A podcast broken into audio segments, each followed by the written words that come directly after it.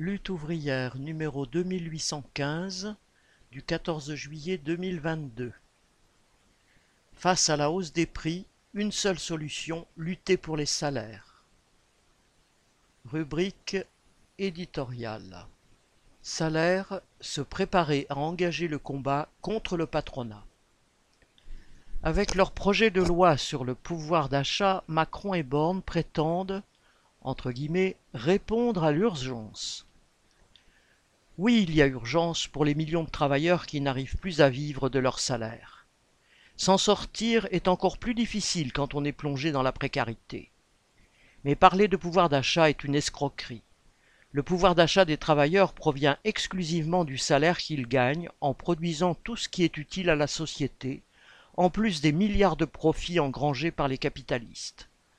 Or, les mesures du gouvernement sont calibrées pour ne rien coûter au grand patronat et surtout ne pas l'obliger à augmenter les salaires. Pour ceux qui dépensent une partie de leur paye en carburant pour aller travailler, une nouvelle indemnité remplacera la remise de 18 centimes par litre. Par ailleurs, 8 ou 9 millions, entre guillemets, de foyers les plus modestes, toucheront quelques centaines d'euros sous forme de chèques alimentaires. Des bons d'achat pour compenser des salaires de misère. Oh, les employeurs sont sollicités pour verser une prime Macron. Pour les encourager, le plafond de la défiscalisation a été relevé de 1000 à 3000 euros, et même 6000 si un accord d'intéressement est signé. Mais rien ne les oblige à verser cette prime. C'est à votre bon cœur, messieurs les patrons. Alors que l'inflation annuelle va dépasser les 6%, les fonctionnaires dont les salaires sont bloqués depuis 6 ans devraient se contenter d'une augmentation de 3,5% au 1er juillet. Quant aux retraités, ils devraient dire merci pour une revalorisation de 4% de leur pension de base. Macron et Borne, comme tous les politiciens au pouvoir, ont pour fonction de défendre les intérêts de la bourgeoisie tout en évitant une explosion de colère parmi les classes populaires. D'un côté, ils continuent à baisser les impôts payés par les capitalistes malgré leurs profits faramineux. Ceux-là même qui se gavent en faisant monter les prix de l'énergie exigent que l'État finance la transition énergétique en construisant de nouvelles centrales électriques, subventionnant les industriels pour verdir leur production, ou les constructeurs automobiles pour remplacer les moteurs thermiques par des moteurs électriques. C'est d'ailleurs pour continuer à fournir aux capitalistes de l'électricité à bas prix que Borne a annoncé la renationalisation d'EDF. De l'autre côté, il redoute que l'inflation ne provoque une révolte du type des Gilets jaunes ou, plus inquiétant pour eux, une vague de grève dans les entreprises. La crainte d'une mobilisation face à l'inflation est la raison d'être des gesticulations du gouvernement sur le pouvoir d'achat.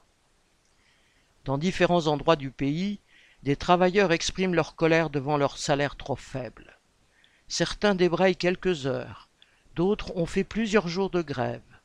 Certains réclament 100, 200 ou 300 euros d'augmentation. D'autres refusent les propositions méprisantes de leurs patrons et débrayent d'abord pour se faire respecter. Si la grève des travailleurs des aéroports parisiens ou celle des cheminots le 6 juillet ont été relayées par les médias, la plupart ne sont pas médiatisées. Mais parfois, une petite victoire dans une entreprise donne l'énergie aux travailleurs de l'usine voisine pour se mobiliser à leur tour. Toutes ces grèves sont des réactions élémentaires de défense.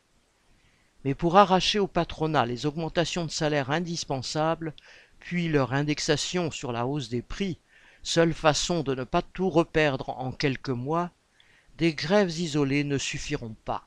Il faudra qu'elles se généralisent et, deviennent explosives. Cela ne se décrète pas, mais les travailleurs conscients doivent s'y préparer, défendre cette perspective autour d'eux. Les responsables politiques de la bourgeoisie, eux, se préparent. Ils savent que l'inflation n'est pas provisoire et qu'elle ne résulte pas de la guerre en Ukraine, mais de la guerre économique que se livrent les grands groupes capitalistes mondiaux pour accaparer le maximum de profits. Ils savent que leur système est de plus en plus instable, que l'inflation et la misère provoqueront des révoltes, comme au Sri Lanka où des centaines de milliers de manifestants ont provoqué le départ du président. Pour faire payer la crise aux classes populaires, la bourgeoisie a une politique et de multiples politiciens pour la mener, sous des habillages différents. Pour se défendre, le camp des travailleurs doit avoir la sienne contraindre le grand patronat à prendre sur ses profits faramineux pour augmenter les salaires et les indexer sur les prix. Bulletin d'entreprise du 11 juillet 2022, Nathalie Artaud.